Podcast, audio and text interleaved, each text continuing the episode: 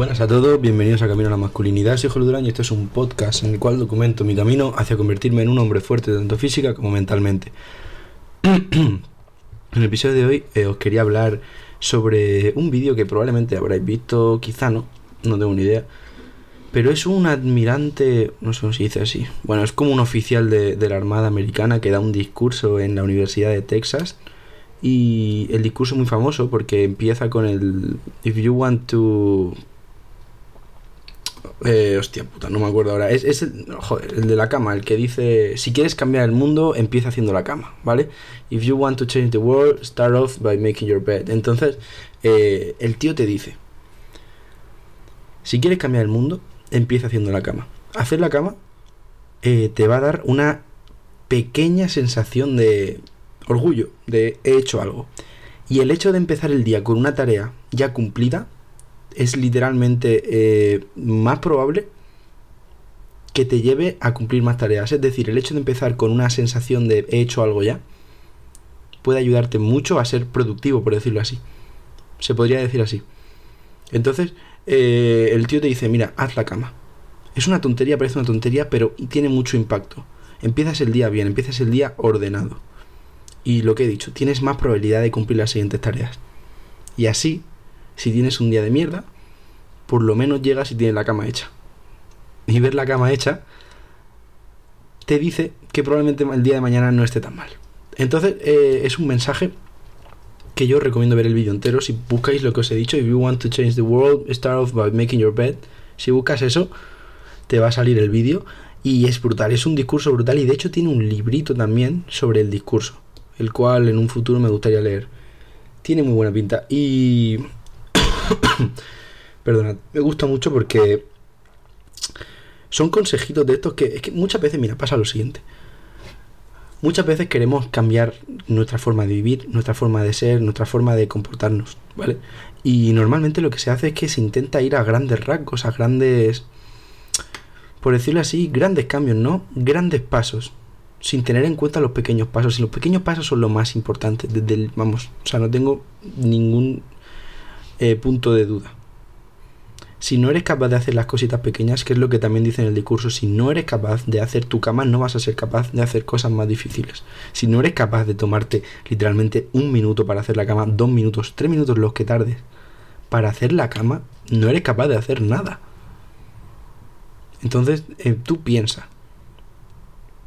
ponte en la situación. ¿Crees que una persona responsable que tiene su vida bajo control y consigue lo que quiere, por decirlo así, tiene la cama hecha mierda, sin hacer, sucia y abierta todo el día? Obviamente que no. Entonces tienes que dejar de subestimar, yo creo que es algo que nos tenemos que recordar siempre, tenemos que dejar de subestimar las cosas pequeñas porque son las que más impactan en cómo somos y en cómo es nuestra vida.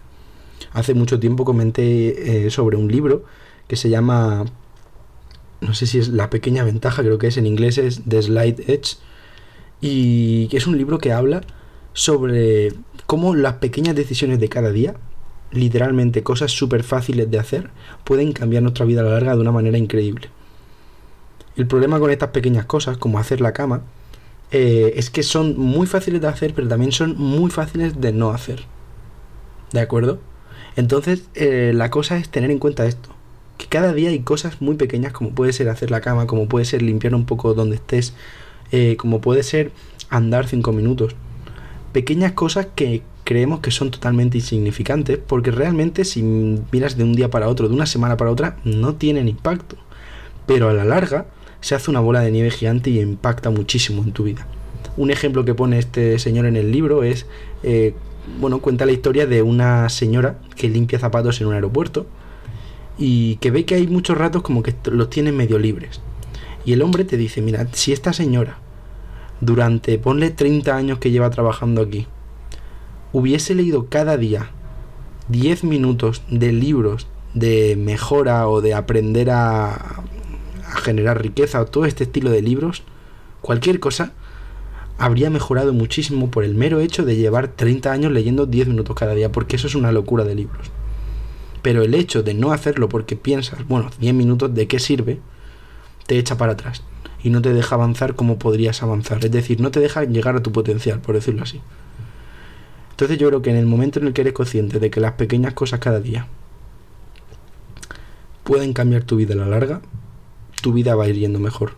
Y lo que tienes que tener en cuenta, sobre todo meter en la cabeza, es que los cambios no los vas a ver de semana a semana. Los cambios los ves cada X meses. Entonces, mm, aquí se trata, el que mejora es porque es capaz de decir, bueno, voy a ir tranquilo, no me voy a rayar si no veo resultados y voy a seguir para adelante porque sé que lo que estoy haciendo es lo que tengo que hacer. Y cuando haces eso, querido amigo, pues consigue lo que quieres. Así funciona. Así funciona. El estudio, por ejemplo, a mucha gente le cuesta porque si tú estudias una cosa un día para otro no te la sabes. Ahora bien, si estás un mes estudiando para un examen o tres semanas, te lo sabes. Pero has tenido que pasar esos, esas semanas pensando que no te lo sabes bien, esas semanas de sufrimiento, que vale, eso no es una cosa pequeña, pero también aplica todo esto, al hecho de que las cosas van a la larga. Si sufres durante un tiempo, luego tienes la recompensa. Y tienes que sacrificar muchas cosas, ¿vale? Cuando quieres alcanzar algo, tienes que sacrificar muchas cosas. Y a mucha gente le da miedo. ¿De acuerdo? Porque, mirar, yo una cosa que he sacrificado, por decirlo así, y que me está ayudando, es TikTok. Yo he tenido TikTok mucho tiempo y como todo el mundo, como un usuario promedio de TikTok, pasaba mínimo una hora al día y muchas veces más de uso diario. Y resulta que, bueno, estas cosas están muy bien diseñadas y literalmente te atrapan. Entonces, deshacerte de ellas es muy difícil. Y te da lo que llaman en inglés FOMO. Fear of Missing Out. Miedo a quedarte atrás, por decirlo así. Entonces te da miedo quitarte el TikTok porque siente que vas a estar desconectado del mundo. Y eso es así. En plan, la sensación esa es así. Tú piensas que vas a estar desconectado del mundo. Pero es lo mejor que puede hacer. Sin ningún tipo de duda. ¿Por qué? Porque a la larga te ayuda mucho. Pero todo vuelve a ser lo mismo. Si tú dejas TikTok pues al día siguiente no vas a ver los beneficios. En plan, sí, en verdad sí, los ves pero no te das cuenta de que están ahí. Pero cuando pasan tres semanas, cuatro semanas, te das cuenta de que en verdad tienes muchas más horas libres. Y eh, te os juro de verdad que es así. Entonces, lo que os quiero decir con todo esto, esto último que os estoy contando, que es un poco, parece un episodio separado del principio, referente a las cosas pequeñas. Bueno, en se enlaza. Que básicamente las cosas van a costar. Las cosas que valen la pena cuestan. Porque si no lo haría todo el mundo. Cuando tenga exámenes, cuando empiece el curso ahora,